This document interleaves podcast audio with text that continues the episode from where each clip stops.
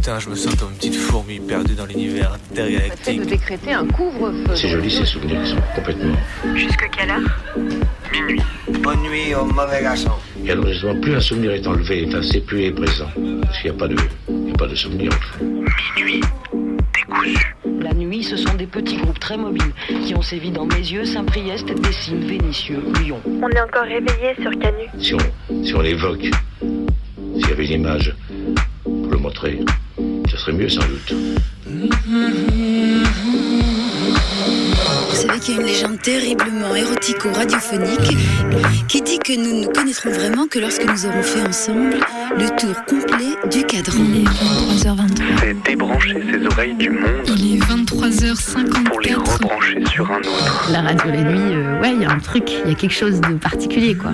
Va-t-elle s'échouer quelque part, exploser en cours de route, fondre dans notre nuit noire? Comète venue d'ailleurs, est-ce que quelqu'un t'envoie?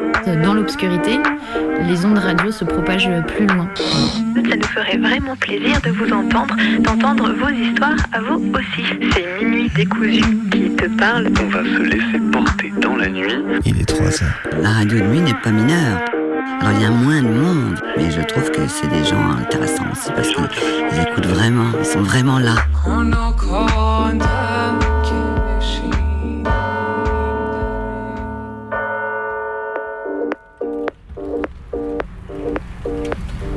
La chasse aux pauvres est toujours ouverte. Le Premier ministre Gabriel Attal a fait cet après-midi son discours de politique générale. Et entre autres saloperies, il a annoncé la suppression de l'allocation spécifique de solidarité, plus connue sous son acronyme ASS, pour les chômeurs et chômeuses en fin de droit, et son remplacement par le RSA. Cette évolution est censée permettre, je cite, de combattre les trappes à inactivité. On appréciera la beauté de cette expression. L'ASS permet, je cite encore, sans travailler, de valider des trimestres alors que nous considérons que la retraite doit être le fruit du travail. C'est comme ça qu'Atal a motivé cette décision. Donc l'ASS est actuellement plus faible en fait à taux plein, 545 euros, que le RSA, 607 euros, mais elle permet de toucher en plus les allocations logement et non un forfait variable. Elle est aussi cumulable avec d'autres revenus. Donc ce sera une perte certes pour les 300 000 personnes concernées. On voit à quel point euh, c'est dégueulasse, hein. en plus euh, notamment des trimestres perdus pour la retraite. La France est plus que jamais engagée dans la course à un plein emploi factice, plein de travailleurs et travailleuses pauvres contraintes d'accepter des conditions de travail de pire en pire. Mais il faut aussi préciser que contrairement à la SS, le RSA est conjugalisé. Donc si vous êtes en couple avec quelqu'un de salarié, vous allez tout simplement perdre votre revenu, ce qui va encore favoriser la dépendance financière dans le couple et toutes les violences qui peuvent en découler. Une belle saloperie en prévision.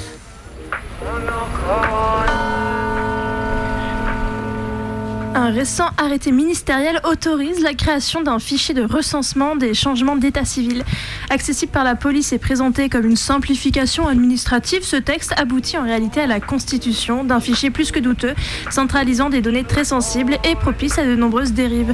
En effet, deux catégories de personnes sont particulièrement exposées si on dévoile leur changement d'état civil, celles qui ont changé de nationalité, c'est-à-dire les immigrés, et les personnes trans, celles qui ont changé de genre.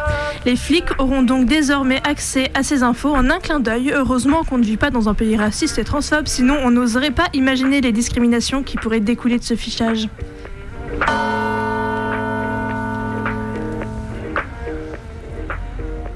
Et euh, il n'aura pas fallu attendre bien longtemps à Attal, Premier ministre, pour, oula, bruit bizarre, pour nous rappeler euh, que ce qu'il faisait déjà au ministère de l'Éducation du dressage de mômes. Et oui, euh, à coup de SNU, de rajout d'éducation morale et civique et autres bails bien nationalistes. La dernière euh, qui en date hein, d'aujourd'hui, c'est la création des travaux d'intérêt éducatif pour les mineurs.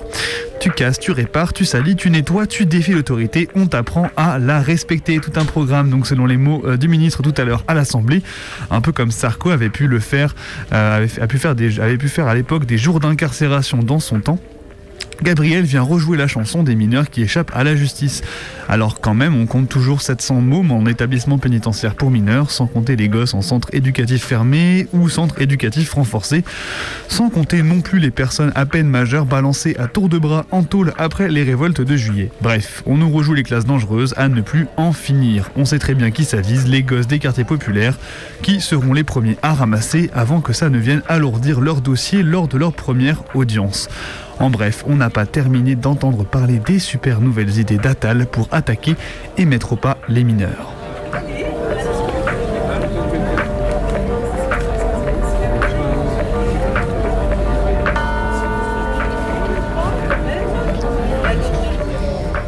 Et il est 23h09 sur les ondes rebelles de Radio Canu. C'est votre émission du mardi soir à 23h jusqu'à minuit qui commence. C'est Minuit décousu. On est là pour en découdre avec la nuit, pour euh, coudre et euh, dérouler les fils de la nuit. J'ai dit les deux punchlines d'affilée. en deux secondes. Tout ça pour, euh, pour m'apprêter à vous présenter le programme de ce soir avec, on, avec euh, on vous fera, pardon, je m'embrouille, une traversée de textes, de voix, de sons euh, très managérial. Mais avant toute chose, on va commencer par un documentaire que Renard a préparé. Et oui, alors je l'ai préparé, puis j'ai même profité en fait d'un enregistrement qui avait été fait avec des camarades d'une autre émission, celle du Canu Info du vendredi, il y a quelques années. Parce que euh, ce qu'on va évoquer ce soir, c'est que quand on parle de solidarité avec les réfugiés, on pense à celles et ceux qui aident en mer ou dans les montagnes, on pense aux manifs et aux gros squats qu'on peut trouver dans les grandes villes, mais il est aussi possible d'agir à la campagne. Et l'histoire qu'on vous raconte ce soir n'est pas toute rose, mais parle d'une mobilisation rurale et de ses spécificités locales, en particulier de ce que la forte interconnaissance produit. Au début des années 2010 à Hauteville, c'est sur le plateau du Rotor, dans le budget, des militants et militantes communistes et anarchistes et des habitants et habitantes sans engagement préalable se sont battus pour défendre une famille venue du Kosovo. Et on écoute tout de suite. Je m'appelle Bernard Burato, euh, j'habite euh, sur la commune d'Hauteville. Euh, J'ai eu une activité politique assez forte pendant des années sur le plateau. J'étais chez moi, 7 heures du matin, je reçois un coup de fil du président de la communauté de communes euh, du plateau. Euh, on était la plus petite communauté de communes euh, du département, puisqu'il y avait 10 000 habitants, et le président de cette communauté de communes était un ami politique, puisque à cette époque-là, j'étais le secrétaire de la section du, du PCF d'Hauteville et que le, président de la communauté de communes était membre du, PCF. Donc il me téléphone à 7 heures du matin, à, peu près, pour me dire qu'en en allant chercher son pain, il est passé devant une maison euh, où était hébergée la famille euh, Mamouti. Cette famille était hébergée euh, gracieusement par la commune d'Hauteville. Il a vu des gendarmes qui se positionnaient. Donc euh, il, m'a alerté pour que je fasse venir du monde. Donc j'ai donné euh, un certain nombre de coups de fil à des personnes, euh, à des camarades qui eux-mêmes ont donné un, certain nombre de coups de fil et une demi-heure après, il y avait à peu près une centaine de personnes là-bas. Cette famille était avec nous toute la journée dans un état catastrophique. À un certain moment, euh, la PAF euh, euh, a saisi euh, euh, une des enfants qui, qui avait une dizaine d'années. euh, euh, elle est tombée euh, au sol. Le président de la commune- communauté de communes, qui est médecin aussi, euh, euh, a, hurlé euh, tellement c'était scandaleux, des attitudes comme ça. Puis après, ça s'est calmé parce que il y avait quand même la presse, il y avait le progrès. Donc, enfin, il y, avait le progrès puisqu'il n'y a que ça ici. hein. Voilà. Mais bon, il y avait quand même le maire de la commune d'Hauteville, il y avait le président de la communauté de communes, il y avait un tas de militants, euh, un tas de militants communistes, un tas de, militants qui étaient ri- rien, euh, de, gens, euh, euh, il y avait tous les professeurs des écoles, il y avait tous les, tous les anards d'Hauteville aussi qui nous ont donné un gros coup de main. C'est pour ça que on a pu faire ça, voilà. Je courais sur les champs le 12 juillet. J'ai baisé le match contre l'Algérie. J'ai jailli, maintes fois on a rejeté ce que je suis. J'ai été un sitting devant une mairie. C'était fermé, alors j'ai pété les clés. Ce qu'ils n'ont pas capté, c'est que l'itinéraire va du hall à la voie lactée. Comme on donne le droit de vivre, on m'a donné un visa. Sur mon CV, j'ai dû cacher mon visage. Pour situer euh, cette maison où la famille Mamouti euh, logeait. Ils avaient quatre enfants, hein, dont euh, une fille euh, qui était scolarisée euh, à l'école publique d'Hauteville, qui avait une dizaine d'années. Et donc cette maison était située en contrebas d'une route. Et pour y accéder, il y avait une route privée. Euh, je connais un, petit peu la commune, donc quand on est arrivé, il y avait la PAF qui commençait à embarquer les gens. Il y, euh, il y avait déjà Philippe Virard qui essayait de, de s'opposer, euh, mais il était tout seul. Philippe Virard, c'est le président de la communauté de communes. Quand on est arrivé, euh, les uns après les autres, on s'est garé volontairement sur cette route d'accès. Cette route est, est pas large, elle, fait euh, 2,50 m de large. Et donc, euh, la voiture de la PAF était, enfin, les voitures de la PAF étaient en bas, puisque c'est une petite route qui descend sur à peu près euh, 250 mètres. Et on a garé euh, beaucoup de voitures ici, le, long de ce chemin. Donc, euh, ils, ils étaient coincés. Euh, La gendarmerie euh, de Breno, d'Hauteville euh, sont venus pour nous signifier qu'il fallait qu'on parte, et nous, on leur a signifié qu'on ne partirait pas. Puis les gens continuaient euh, d'arriver, donc euh, très rapidement, on s'est retrouvé euh, à peu près 200 personnes. Après, ça, a fluctué parce que ça a duré toute la journée, ce, blocage. Ça a fluctué entre 200 personnes et puis 50, hein, parce que euh, les gens venaient, les gens partaient. euh. Les lois sont sur des plaques de marbre, celles qui me concernent sur l'UPQ. J'ai eu le gilet jaune, les pompes de sécu. L'hexagone n'a pas d'éthique. Pendant ma quête, on m'a tué, me collant des étiquettes. Sortant le tôle, je n'avais toujours pas payé ma dette. Je n'ai pas fini de payer la couleur de ma tête.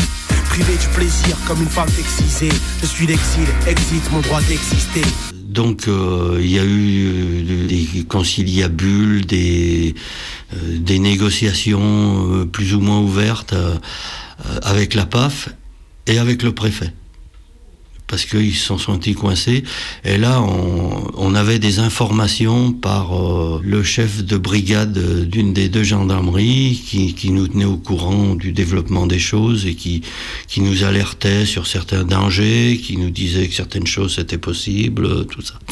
Donc on a adapté aussi en fonction de, de ce que nous disait ce chef de brigade qu'on connaissait très bien, qui était très bien intégré euh, à la population. Par contre, la PAF, euh, ils étaient hors d'eux parce que ils, ils étaient dans une nasse. D'ailleurs, euh, les gendarmes nous ont dit que c'était des rigolos parce que quand on fait une opération comme ça, ben on y prépare, on regarde les cartes d'état-major, on regarde si c'est des chemins privés, des chemins publics. euh, et donc, euh, on nous a dit que c'était des rigolos. Voilà. Donc, ces rigolos-là se sont retrouvés coincés. Ils ont, ils n'ont pas pu emmener euh, tout de suite euh, cette famille euh, et leurs quatre enfants. Fait de discorde et d'unité, d'orgueil et d'humilité, courageux et pétrifié, espoir, résignation réunifiée, c'est moi, le destin des immigrés. Fait de discorde et d'unité, d'orgueil et d'humilité, courageux et pétrifié, espoir, résignation réunifiée, c'est moi, le destin des immigrés. Donc dans la journée, euh, ces voitures euh, étant garées, les empêchant de partir, euh, ils ont le préfet a réquisitionné euh, un, un- garagiste d'Hauteville euh, qui a une dépanneuse, une grue, euh, pour, pour qu'il veni- vienne euh, tirer les voitures. Euh, ce garage d'Hauteville, euh, euh, donc il est venu voir, mais et puis quand il a vu toutes les voitures et tous les gens qui étaient propriétaires des voitures, il, a dit mais moi je fais pas parce que c'est tous mes clients et puis c'est pas mes affaires donc je, ne tire aucune voiture. Donc il a re- refusé d'obtempérer. Alors on était à 4 heures de l'après-midi. Et donc le préfet a téléphoné à un, garage de Saint-Rambert pour venir euh, tirer les voitures. Ce monsieur s'apprêtait à monter. Il n'y avait plus qu'une cinquantaine de personnes sur, euh, sur, sur, sur le site euh, pour s'opposer. Philippe Virard, euh, le président de la communauté de communes, a, obtenu du préfet que si on levait le blocage, cette famille ne serait pas expulsée. Donc euh, on s'est réunis pour discuter de cette proposition du préfet. Et vu le nombre qu'on était, on a décidé de pas faire le coup de force euh, avec les deux gendarmeries et surtout qu'ils appelaient à la rescousse d'autres gendarmeries euh, du département. Puis les gens qui étaient là n'avaient pas envie de faire le, coup, de poing contre euh, les gendarmes. Donc le préfet nous a assuré que cette famille ne serait pas expulsée si on, qu qu qu que, que, leur situation serait examinée, mais qu'il les emmenait dans un centre de, je sais pas comment on dit, euh, voilà. Euh, on y a cru sans y croire. Hein. On avait l'engagement euh, du préfet. On s'est dit quand même, ils, ils, ils, peuvent pas faire des choses comme ça. Eh ben, on a été des rigolos parce que le soir même, ils étaient expulsés en Roumanie. Voilà le soir même. Le, Kosovo ne, faisait pas, ne fait pas partie de l'Europe. Euh, ils sont arrivés en Roumanie. Donc, ils ont été expulsés vers leur pays d'arrivée en Europe. C'est Schengen, hein, c'est ça Voilà.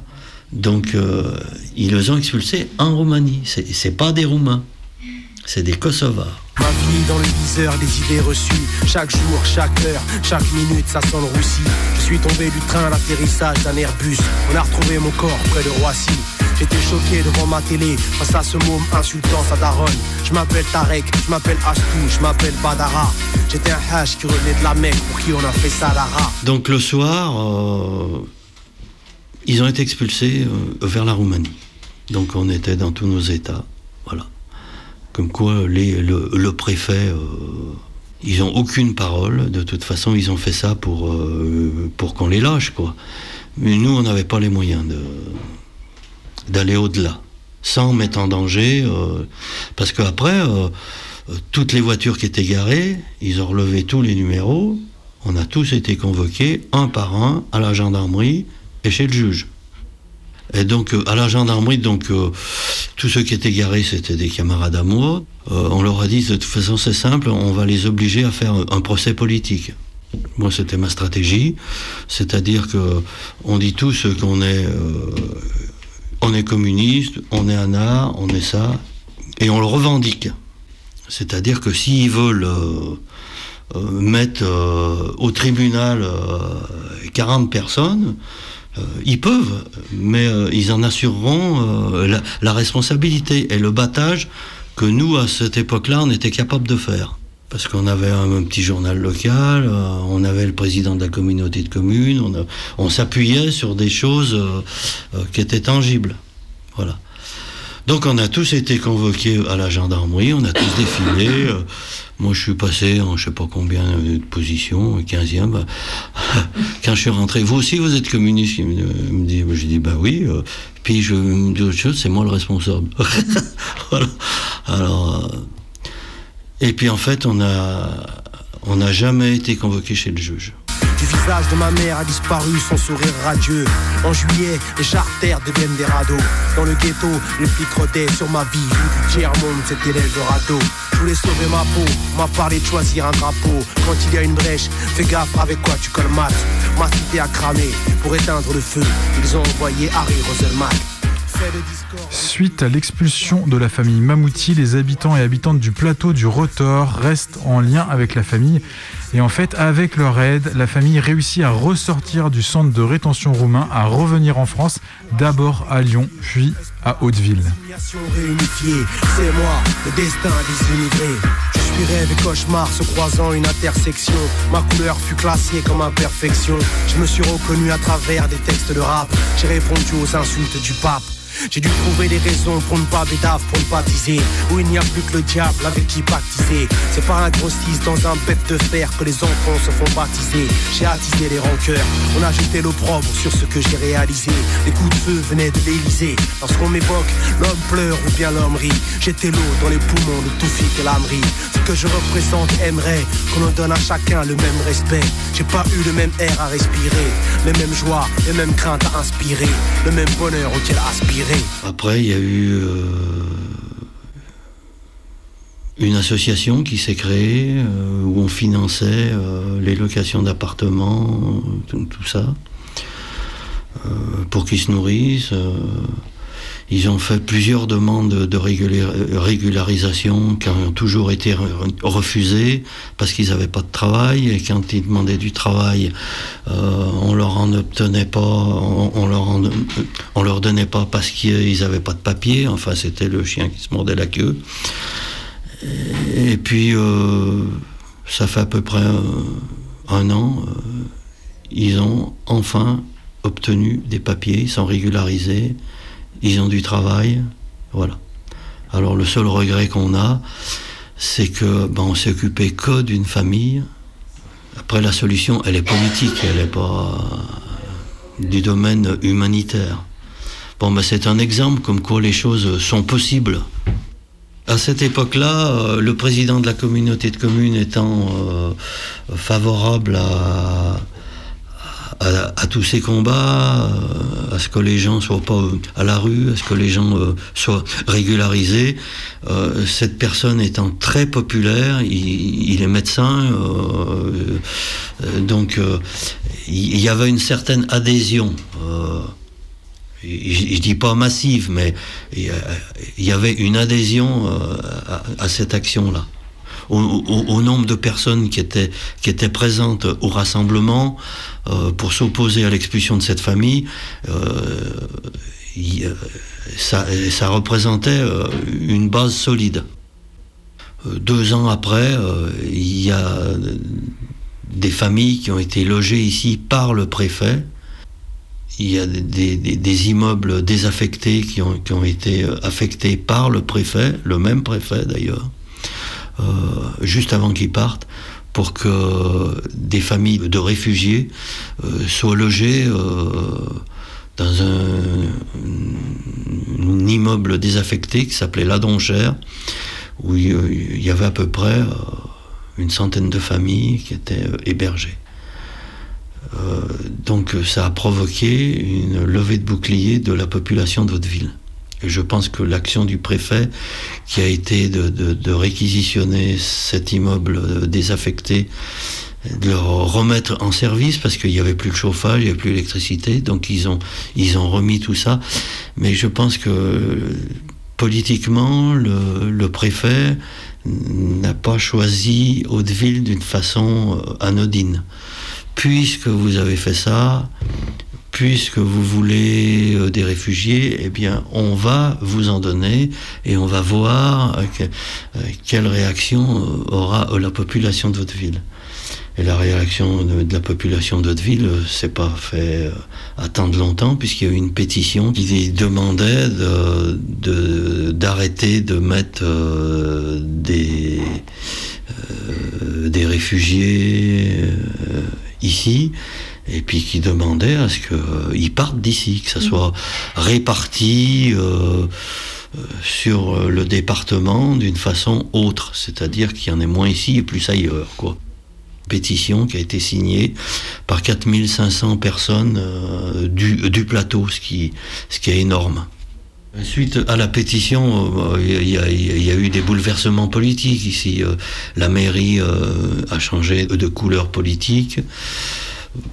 Bon, c'était une mairie euh, socialiste, hein, donc euh, ils nous ont suivis que que sur le, euh, le bout des lèvres, hein, parce que il y avait de leurs électeurs qui étaient là, mais ils, ont plus suivi qu'autre chose. Et par contre, le président de la communauté de communes n'a- plus été reconduit. Voilà. J'ai dû trouver des raisons pour ne pas bédave, pour ne pas teaser. Où il n'y a plus que le diable avec qui baptiser. C'est par un grossiste dans un bête de fer que les enfants se font baptiser. J'ai attisé les rancœurs, on a jeté l'opprobre sur ce que j'ai réalisé. Les coups de feu venaient de l'Elysée. Lorsqu'on m'évoque, l'homme pleure ou bien l'homme rit. J'étais l'eau dans les poumons de Toufik et l'âmerie. Ce que je représente aimerait qu'on en donne à chacun le même respect. J'ai pas eu le même air à respirer, les mêmes joies, les mêmes craintes à inspirer, le même bonheur auquel aspirer. Fait de discorde et d'unité, d'orgueil et d'humilité, courageux et pétrifié, l'espoir, résignation réunifiée. C'est moi, le destin des immigrés. Fait de discorde et d'unité, d'orgueil et d'humilité. Courageux et pétrifié, espoir, résignation réunifiée. C'est moi, le destin des immigrés. Fait de discorde et d'unité, d'orgueil et d'humilité. Courageux et pétrifié, espoir, résignation réunifiée. C'est moi, le destin de discorde d'orgueil et d'humilité. Courageux et espoir, réunifiée. C'est moi, le destin des immigrés. Et oui, c'est une histoire qui se termine bien pour une famille, mais qui se termine quand même vraiment mal avec cette pétition fascisante. Mais c'est aussi une histoire qui montre qu'il est possible d'agir partout contre le traitement inhumain réservé aux exilés. Un grand merci à Bernard et à ses camarades. Merci aussi aux camarades du Canu Info du vendredi avec qui on a enregistré cette interview il y a quelques années. Et une pensée à toutes les familles et tous les individus en prise avec la violence des frontières. Et ouais, j'ai en face de moi deux, deux affiches. C'est pas les immigrés qu'il faut virer, c'est le capitalisme qu'il faut éliminer et des centres de rétention qui flambent. Je trouve que c'est assez à propos, donc euh, je vous partage. et il est euh, quasiment 23h30 sur les ondes rebelles de Radio Canu. Euh, vous êtes toujours à l'écoute de Minute Décousu, c'est votre émission Décidément, ce micro ce soir, il fait des trucs bizarres. Euh, de 23h à minuit. On est là pour en découdre avec la nuit. On est aussi en rediffusion euh, chaque lendemain d'émission, donc les mercredis sur Radio Cause Commune en région parisienne. Voilà, si vous avez raté l'émission euh, la veille. Et sinon, bah, vous pouvez retrouver toutes nos émissions sur notre audioblog Arte Radio. On va tranquillement enchaîner dans notre émission et ce jusqu'à minuit. Euh, je ne sais pas pourquoi je vous rappelle l'heure, hein, au cas où vous soyez accroché à votre montre à cette heure de la journée, je ne vous le souhaite pas. Et d'ailleurs, justement, euh, il est peut-être temps de manager un peu vos vies. Là, est-ce que vous avez une morning euh, routine? Est-ce que, vous avez une evening routine aussi? Est-ce que vous êtes prêt à être très productif, très productif dans vos journées? C'est ce qu'on va vérifier ce soir dans une traversée de texte, son et voix euh, très, euh, très team building compatible. Un bon manager est celui qui a intégré, consciemment ou inconsciemment, que son rôle premier, son rôle fondamental, c'est celui de faire grandir ses équipes. Mais où vous étiez? Je vous cherche depuis une heure. Désolé, mais j'étais encore au self. Ils ont un très bon gratin dauphinois aujourd'hui. Vous m'avez fait perdre une belle occasion de gagner un marché. Et vous m'avez coûté de l'argent. Allô? Je sais pas ce qui me retient de vous foutre à la porte. Vous pouvez pas, désolé, je suis qu'un simple stagiaire, n'oubliez pas. C'est tout ce que vous trouvez à dire. Ouais. Allez vous faire foutre. Ah bah la hiérarchie Pour tous les mecs qui sont dans les toits La hiérarchie Pour tous ceux qui ont les mêmes la Habitude numéro 1, le manager d'excellence a une vision claire de ce qu'il souhaite construire avec son équipe. Habitude numéro 2, le manager d'excellence pose un cadre de fonctionnement clair et rassurant où chacun sait exactement ce qu'il a à faire.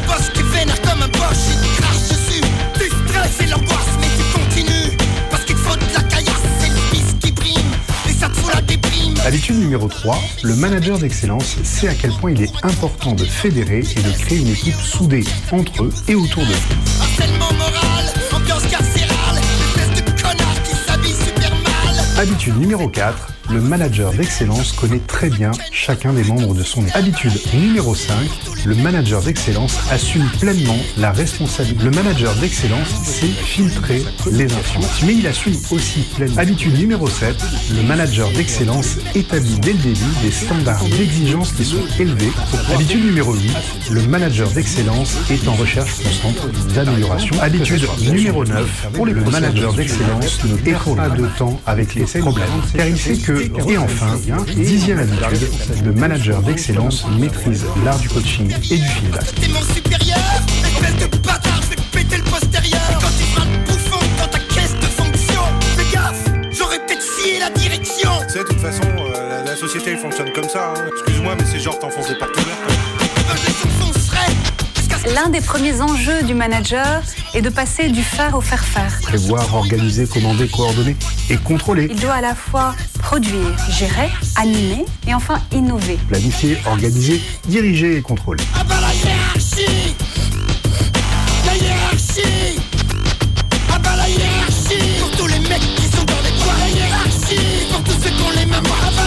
les les années 20, les ouvriers des grandes entreprises ont un nouvel ennemi, le management scientifique, qui commence à s'imposer dans le sillage de la Première Guerre mondiale. On parle de méthode à l'américaine, ou encore de Taylorisme, du nom de son inventeur, l'ingénieur américain Taylor. Comme toutes les grandes inventions, la sienne commence par une révélation. Travaillant en usine comme contremaître à la fin du 19e siècle, Taylor découvre que l'image de l'ouvrier fier de son travail et discipliné est un mythe.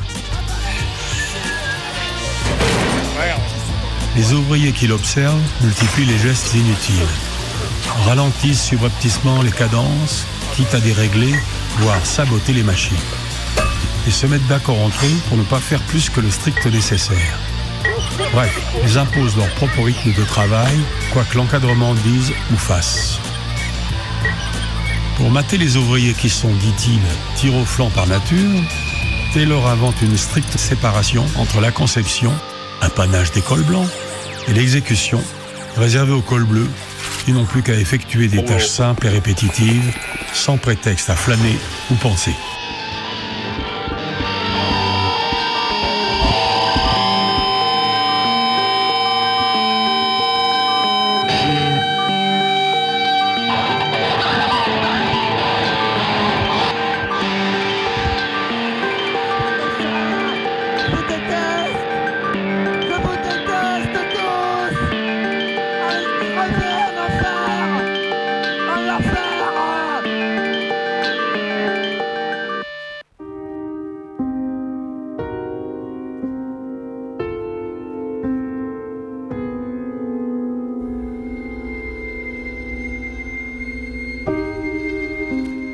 Le travail théorique des juristes nazis sur la direction des hommes, la Menschenführung, qui vient traduire et germaniser le terme américain de management, est indissociable d'une ambition, d'une obsession, mettre fin à la lutte des classes, par l'unité de race et par le travail commun au profit de l'Allemagne et du Volksgemeinschaft, la communauté du peuple.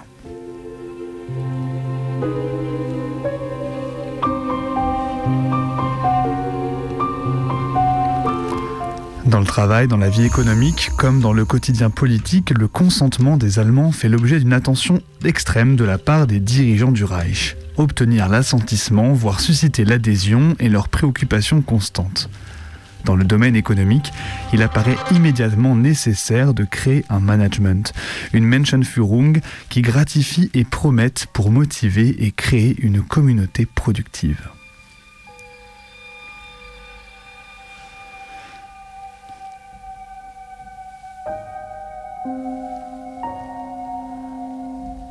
La production est au bout de l'effort. Le travail sera récompensé par le pouvoir politique ou par la direction économique. Tout le monde ne pouvant devenir chef suprême, ce principe vaudra également à tous les échelons, où prolifèrent bonzes en uniforme, contremaîtres et petits chefs. Une des devises du Troisième Reich est la fameuse formule forgée sur le portail d'entrée du camp de concentration de Buchenwald à chacun son dû ou à chacun selon ses mérites, définition de la justice par l'équité plutôt que par l'égalité.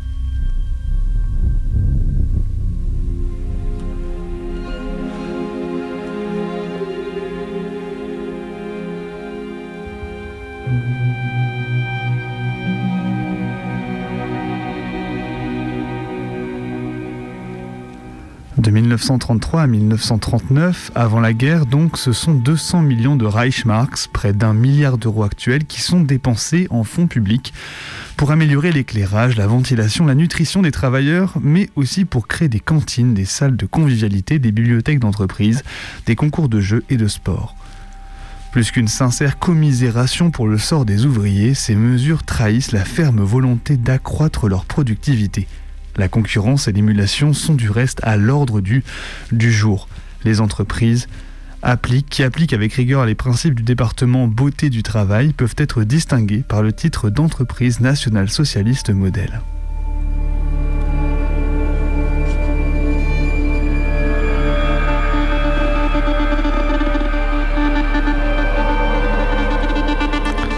Rasséréné par un lieu de travail transfiguré, l'ouvrier est également pris en charge en dehors de l'usine ou du bureau. Là encore, il s'agit de renforcer et de reconstituer sa force productive par des loisirs qui lui permettent de revenir au poste pleinement reposé et disponible. L'organisation KDF offre ainsi des randonnées dans la nature, des croisières maritimes ou des séjours tout compris dans des centres de vacances montagnards ou balnéaires créés à cet effet.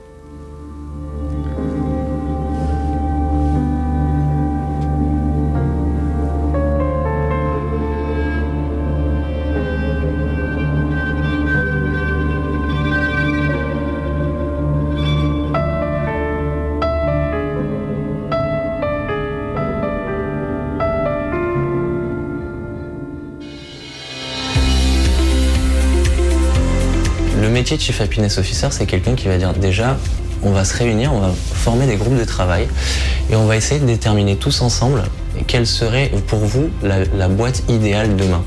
Faire en sorte de créer des souvenirs. Alors ça peut être un baby-foot, le baby-foot on le voit partout aujourd'hui, Euh, mais ça peut être autre chose. Si on voit qu'on a des gens qui jouent de la musique, d'un instrument, déjà euh, leur poser la question, c'est un peu la base. Et pourquoi pas organiser des concerts en interne. On peut créer un truc qui s'appelle le mur de la gratitude, le wall of gratitude, parce que c'est encore un truc américain. S'éclater au bureau, faire de ses collègues des amis. Dans cette start-up où la moyenne d'âge est de 31 ans, le bonheur au travail fait partie des valeurs défendues par l'entreprise. Depuis deux ans, Brunehilde Taco y occupe le poste de Happiness Manager, responsable du bonheur. Ce matin-là, elle fait le tour des salariés pour lancer un jeu concours. Où on va, à chaque fois que quelqu'un euh, nous fait plaisir dans la journée, lui mettre un petit post-it sur un mur en disant merci, c'est cool. Favoriser les échanges entre collègues, veiller à leur bien-être, ce sont les missions premières d'un Happiness Manager. Séance de sophrologie, petit déjeuner d'accueil pour les nouveaux venus ou encore tournoi de baby-foot à l'heure de la pause. Autant d'actions qui visent à rendre les collaborateurs plus performants. Est-ce que le but c'est que les gens travaillent mieux? C'est évident. On est quand même dans le monde de l'entreprise, donc le but c'est que les gens travaillent mieux, soient plus performants euh, et finalement euh, bah, soient plus engagés dans l'entreprise. C'est une certitude. Il y a quand même, euh, et tous les, les collaborateurs le, le savent, euh, un enjeu business derrière, euh, derrière ce poste.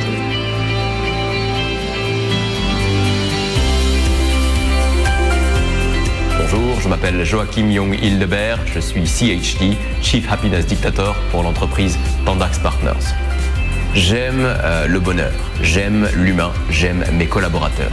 Raison pour laquelle j'ai décidé de faire de Tandax Partners une great place to work. Il n'y a pas d'entreprise sans performance, il n'y a pas de performance sans bonheur, donc il n'y a pas d'entreprise sans bonheur. Chaque collaborateur a la liberté d'avoir sa propre conception euh, du bonheur et je m'en cogne autant que je la respecte.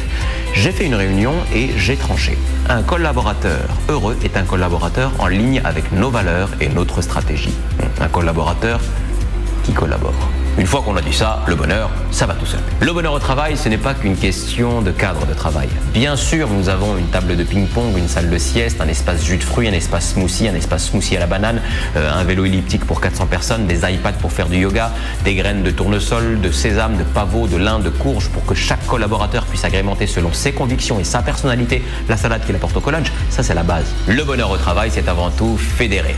Tous les matins, le breakfast meeting convivial de 8h30 est l'occasion d'appeler chaque collaborateur par son prénom pour vérifier qu'il est bien là, ouvert aux autres et dans l'instant présent de 8h30 pétante.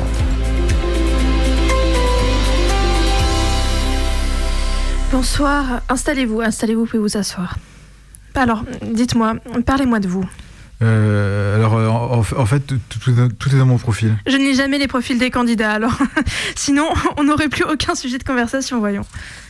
Euh, euh, ok, je, je m'appelle Peter, Nom de famille, chômeur. profession actuelle, Euh, je, je suis ferrailleur, mais c'est pas une activité qui me passionne particulièrement. ça se comprend. Euh, c'est pourquoi je me vois bien faire autre chose dans l'avenir. Où est-ce que vous vous voyez dans 5 ans? Ou, oula, aucune idée. J'avoue, la, la question me déprime un peu. Quels sont selon vous vos points forts et vos points faibles? Mais, mais- et qu'est-ce qu'il y a de si drôle? Euh, J'ai juste repensé à un entretien d'embauche. Il y a des années, euh, qui ressemblait à un rendez-vous amoureux, et aujourd'hui j'ai un rendez-vous amoureux qui ressemble à un entretien d'embauche. J'avais posé ma candidature à un poste d'intérimaire dans une start-up. Le gouvernement avait mis un pied au, sur pied un programme de subvention de six mois pour les entreprises employant des gens avec mon nom de famille. Et, ça? Et oui, et du travail pour ceux qui n'en ont pas, donc ça c'était super pour moi. Je me souviens bien de l'entretien d'embauche. Un haut-parleur crachait de la soule. Le boss avait préparé un gâteau pour l'occasion. La- Et ouais, quand même. La DRH a fait mousser le lait de mon café, faut y croire. hein. Puis elle s'est assise tout près de moi sur le canapé. J'ai répété à quel point j'aimais ce que je faisais cette boîte, que ces produits étaient géniaux, sur quoi la DRH m'a avoué combien je comptais en tant que personne pour l'entreprise. Le reste du temps, on a parlé de films, de musique et de loisirs. Incroyable. On a surtout évoqué le remake en réalité virtuelle du Seigneur des Anneaux. Ah, J'adore, je l'ai vu. Ouais, franchement, c'est pas mal. hein. Et elle et moi, la DRH et moi, on avait notamment vomi tous les deux après la séquence de vol de l'aigle géant. Chaque fois que je disais un truc qu'elle trouvait drôle, elle me tapait sur l'épaule de manière amicale. Et à la signature de mon contrat de travail, elle a pleuré parce que le moment était si émouvant pour elle, c'était magnifique. Elle en avait toujours rêvé. Et quand elle m'a licencié six mois plus tard, j'ai lu sur le document que c'était pas moi le problème, mais elle, et elle espérait que nous resterions amis. Je n'ai plus jamais eu de ces nouvelles. Il y a des réformes en santé, en éducation, en petite enfance, au Québec comme un peu partout dans le monde.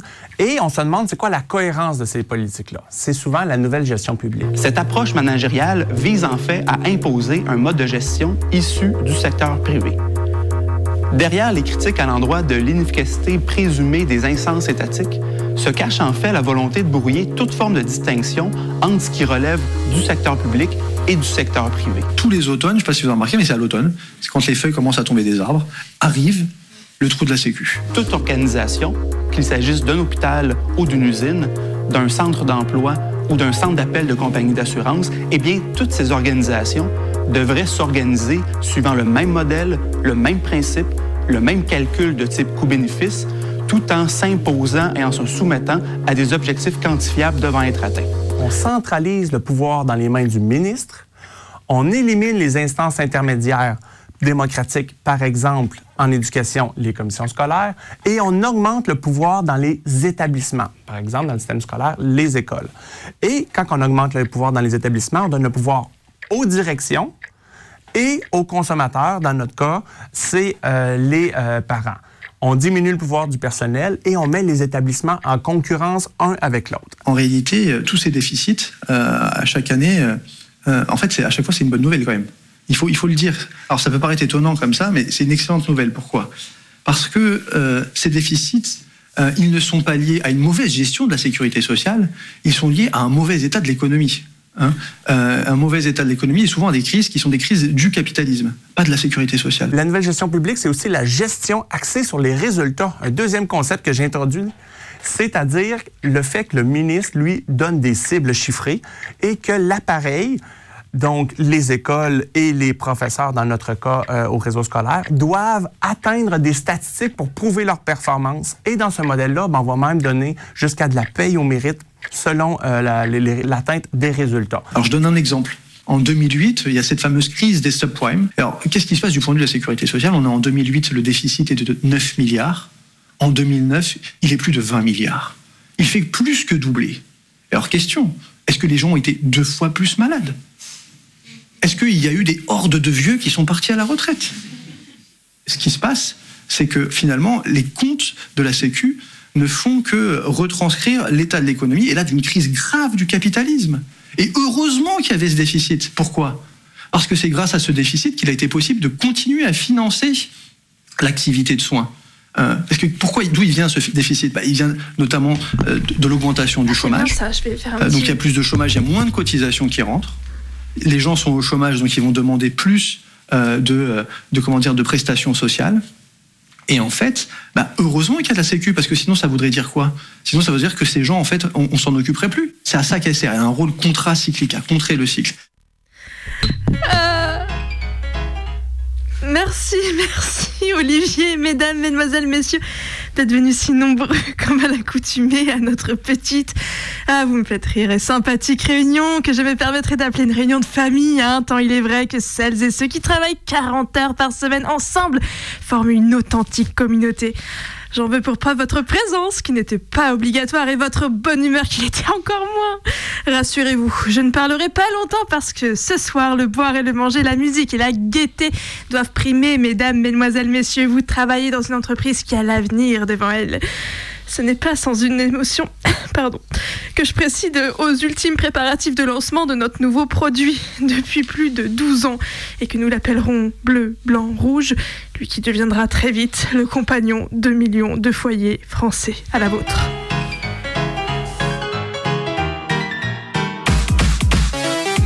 Développer la cohésion d'équipe au sein d'un groupe d'individus est un impératif pour obtenir un niveau de performance supérieur. Il est connu et reconnu que la bonne entente et l'envie de collaborer dans une équipe est le facteur clé de réussite.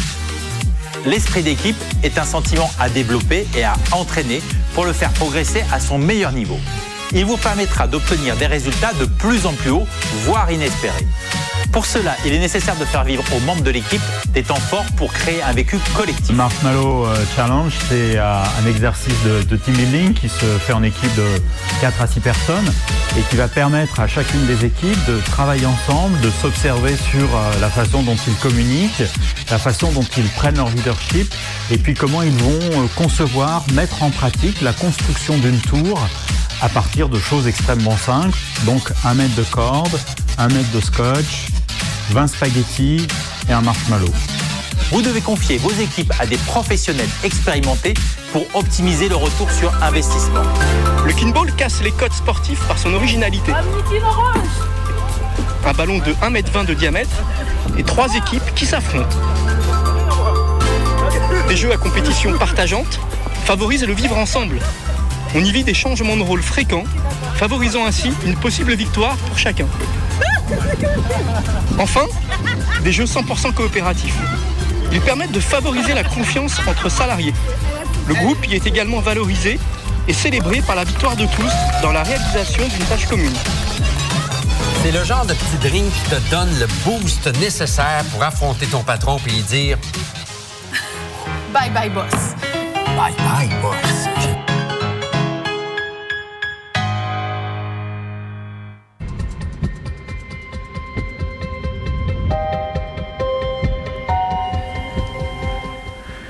Je me suis dit qu'il fallait que je fasse tout ce que je pouvais faire pour en sortir au plus vite.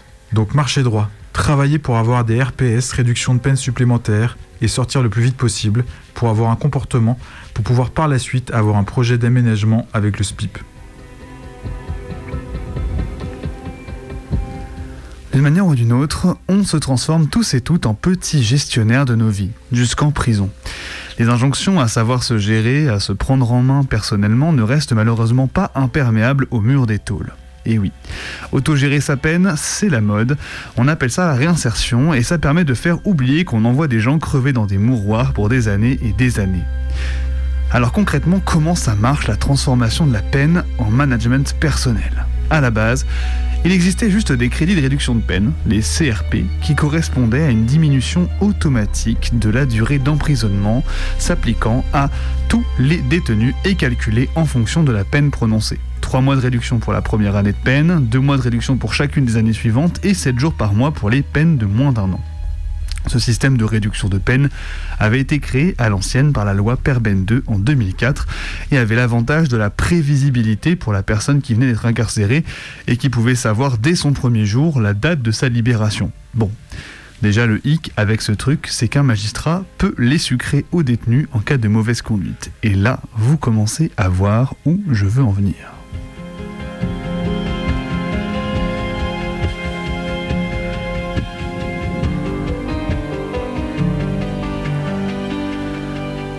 Le premier élément qui bascule du côté de l'autogestion de sa détention, c'est les crédits de réduction de peine supplémentaires. Ça se comprend assez facilement. Si t'es sage, tu pourras sortir plus vite en faisant des efforts de rééducation sociale, entre guillemets. Rien que ça.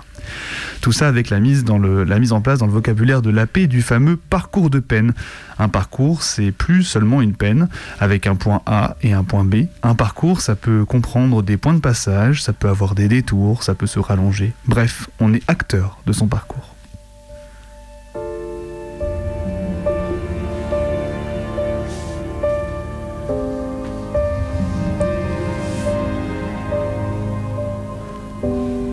Le clou final planté dans le cercueil des réductions de peine automatiques et la conversion à la forme finale de l'auto-management de la peine est tout frais, tout frais.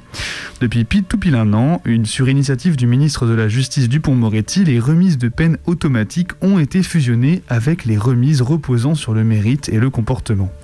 Il faut faire preuve de mérite et gérer sa peine pour sortir plus vite. Et bien entendu, ce sont les rapports des matons qui font la loi, qui font foi, pardon, qui font la loi aussi d'ailleurs, mais qui font foi du comportement d'un détenu. Mettre la misère provoquée, priver un prisonnier est d'autant plus rentable que ce dernier a encore moins de moyens de se défendre puisque l'issue de sa sortie en dépend.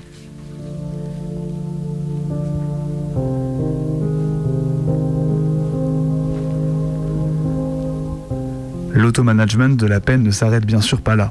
À la sortie, l'ombre de la réincarcération pèse à tout instant, notamment en conditionnel. Et dans l'aide à l'apprentissage des réflexes et attendus de la sortie de tôle, les SPIP, les conseillers pénitentiaires d'insertion et de probation, qui fixent les objectifs et contrôlent la vie de l'ex-tôlard jusqu'à sa sortie des murs, est très importante. Voilà, euh, depuis que je suis sorti de prison, je me dis, je vais retourner en prison parce que je fume, parce que je fume, je vais retourner en prison. À chaque fois que je reçois une lettre de la SPIP, voilà, j'ouvre le courrier, je dis, c'est bon, je vais avoir une convocation. Et non, ça va. Il n'y a rien de marqué, ça va. Après, elle te demande Tu sais ta vie personnelle, tout ça Ouais. Ah, ça c'est important, c'est pour voir l'évolution. Admettons, est-ce que tu es avec quelqu'un? Est-ce que tu comptes faire des gosses? Est-ce que tu comptes, euh, tu sais, euh, te ranger en fait? Tout ça, elle le transmet au juge automatiquement. La juge, elle m'avait demandé de trouver un travail, sinon elle allait me réincarcérer.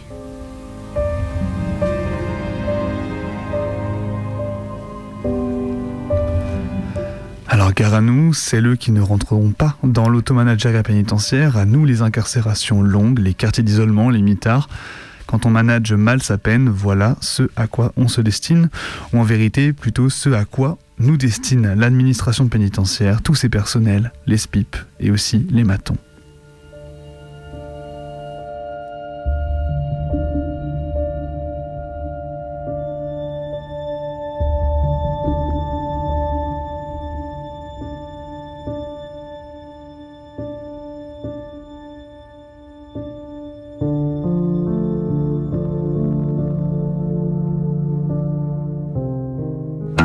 Tandis qu'il cherchait un campanile que jamais il ne trouva, Jack le manager rencontra Nick le coq dans la fosse à Purin d'un camping municipal à la ferme, dans les Alpes. À le voir ainsi tremper ses petites pattes et son bec de volaille frénétique dans la vase, à l'affût de quelques victuailles, laissées là par mégarde par des poules surfriquées, Jack se dit qu'il avait affaire au coq de combat le plus malheureux que la terre ait jamais porté. Mais il vit en lui le potentiel d'un géant, redoutable coq à la ville comme à l'écran. Hercule avec au bout des pattes deux énormes serres, l'expert de l'attaque dorsale de l'adversaire. Il vit en lui le potentiel géant, redoutable coq à la ville comme à l'écran. Hercule avec au bout des pattes deux énormes serres, l'expert de l'attaque dorsale de l'adversaire. J'aime ton style un peu pouilleux, ton regard plein d'aigreur. Si tu veux, je peux devenir ton chicken manager. C'est pas du catch, du cinoche, c'est du fight à la dure et la devise. Pas de pitié, ta meilleure armure. Les coups bas sont conseillés et ton honneur, tu le ranges. Tu, tu, tu, l'obsession qui te ronge. Pas un stratagème qui dit aime ton ennemi. Je veux lire de la haine dans tes yeux jaunis. Le potentiel d'un géant, redoutable coq à la ville comme à l'écran. Hercule avec au bout des pattes deux énormes serres, l'expert de l'attaque dorsale de l'adversaire. Il vit en lui le potentiel d'un géant, redoutable coq à la ville comme à l'écran. Hercule avec au bout des pattes deux énormes serres, l'expert de l'attaque dorsale de l'adversaire. Je tape être manager de sa propre vie. Manager avec succès.com, les mots positifs.com, linkedin.com, penser et agir.fr. Les conseils défilent. La merde, ça arrive. Arrête de jouer à la victime et assume ta responsabilité. L'auto-leadership est l'antidote à cette spirale descendante de médiocrité et d'apitoiement sur soi-même. Ne soyez pas un zombie, mais le Indiana Jones de votre propre vie. Oui, peut-être que votre patron est un idiot, peut-être que votre famille ne vous soutient pas, mais en fin de compte, vous êtes le seul responsable de votre vie. Il est temps de devenir le leader que vous avez toujours su que vous pourriez être. Et donc, ce que je conseille aux gens, c'est de, de- prendre une journée type, voire une semaine, c'est encore meilleur, et de lister tout ce qu'ils ont fait durant leur semaine, mais jusqu'au plus petit détail, et de calculer après, en temps et en pourcentage, quel pourcentage ils ont passé dans du montant, ou dans du temps perdu, ou dans du temps de travail, ou dans du temps obligatoire. Et à partir du moment où on a conscience de ça, on peut rectifier, ou assumer, ou changer, ou se faire très peur. Et le temps perdu, il ne doit pas pouvoir exister. Ever after work is over. Il y, a- il y a une règle, c'est que chaque matin on se réveille, on a 1440 minutes à dépenser. Elles peuvent pas euh, se cumuler, c'est pas comme de l'argent, on peut pas euh, le mettre sur un compte euh, un peu pour plus tard, faut le consommer, quoi qu'il arrive. Et si on veut pas le consommer, il se consommera tout seul. Et on, et on a ce cadeau-là tous les jours, peut-être, parce que ça peut s'arrêter dans une heure. Une fois que t'as compris ça, t'as tout compris quoi. Mais merde. J'ai passé 27 ans à penser que je vivais ma vie, alors qu'en fait je l'occupe comme un emploi salarié où je suis à la fois l'employeuse, l'employé, le manager, la RH. Merde. Et si c'était pas un CDI mais un CDD Et si j'étais encore en période d'essai et qu'on se rendait compte que je suis pas la plus adaptée pour le poste? Si je peux m'auto-manager, est-ce que je peux m'auto-virer? J'ai pas de boulet de journal. J'ai pas de mots-clés, de brainstorming compétitif. Des fois, je pense que tout n'est pas dépendant de ma seule volonté et je fais des tas de trucs qui sont pas utiles. Est-ce que mes amis sont vraiment mes amis Ou bien des clients à qui je vends mon temps de disponibilité et d'écoute? Est-ce que je suis un produit rentable Désirable? Est-ce que je les achète? Est-ce qu'on centre clientèle? Est-ce qu'on est partenaire ou concurrent? Vont-ils m'aider ou m'empêcher à accéder à ma propre réussite? Qui serait quoi d'ailleurs Je me vois où dans 10 ans Et dans 10 minutes C'est quoi que je fais dans 10 minutes Et si je suis au même endroit À la fin de la journée, combien de lignes j'aurai rayées dans ma to-do list Quand je ferai un compte-rendu de la journée, sera-t-elle productive, efficace, agencée telle que je le voulais car je suis le capitaine de mon propre navire, la seule force décisionnaire à bord. Je suis l'alpha et l'oméga. Enfin, enfin, je suis plus l'alpha parce que quand même penser à la fin, même celle de l'alphabet, c'est très négatif. C'est pas comme ça qu'on remplit ses objectifs. Donc, je suis l'alpha et l'alpha, le super alpha, l'alpha au carré. Le succès est tout près et la seule personne qui peut s'interposer entre moi et ma réussite, c'est cette débile de moi-même, anticapitaliste, feignante qui se permet de changer d'avis, paresseuse qui dort au moins 7 heures par nuit. Vite, à la salle de sport. Des vitamines et des excitants, des chemises repassées et des sous-vêtements propres. Visualisez un mur et foncez droit dedans. Le matching relationnel, c'est de trouver la, la bonne personne au bon poste, au bon moment. Voilà. Ah oui, c'est le recrutement en fait. C'est ça. C'est la marche des esclaves qui enchaînent, qui en bavent, même tard dans la nuit, tard endormi. La marche des esclaves. Pour moi, c'est un petit peu comme du, du Tinder, mais a priori, on va faire matcher un CV à des compétences, à un profil, ce type de choses. Pour moi, c'est l'équivalent de Tinder ou du Mythique, mais trans... Pour moi, c'est l'équivalent de Tinder ou du Mythique, mais transposé euh, au monde du travail. Et à la fin, qui baisse qui alors?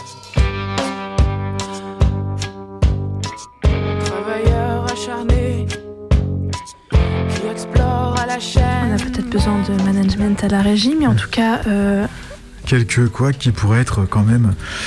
euh, qui n'existerait pas s'il y avait un meilleur leadership dans cette radio. Mais après, ça aide, ça choisit l'autogestion, ça fait des trucs un petit peu. Voilà. bonsoir, bonsoir.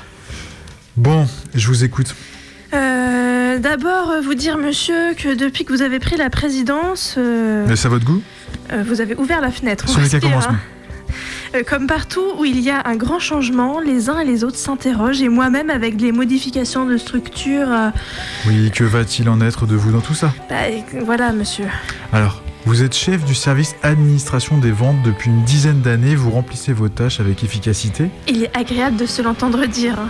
Eh oui, et si rien n'avait changé, vous vous seriez laissé glisser le moment venu dans le fauteuil de votre supérieur. Mais êtes-vous vraiment ambitieuse?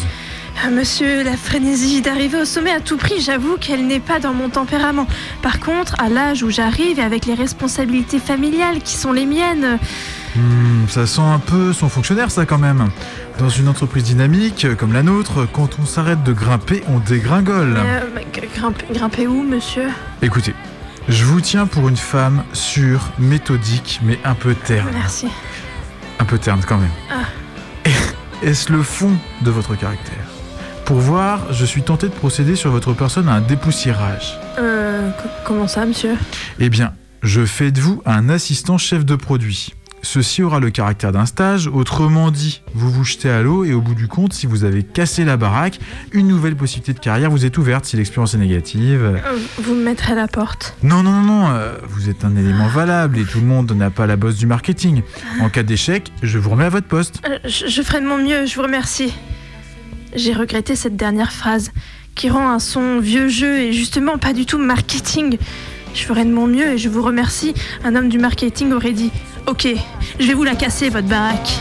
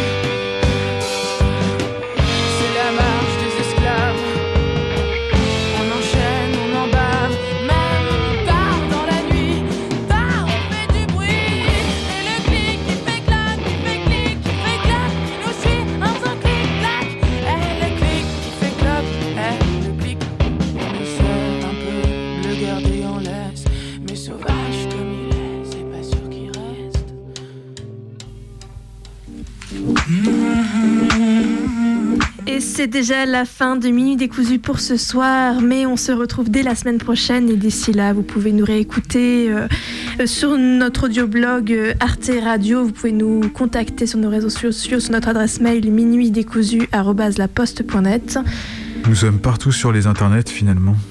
et en rediff sur Radio Cause Commune, évidemment en région parisienne, les mercredis. On vous souhaite une, une nuit productive. Ouais, une nuit productive et sans coach dans vos rêves. خونه کندم که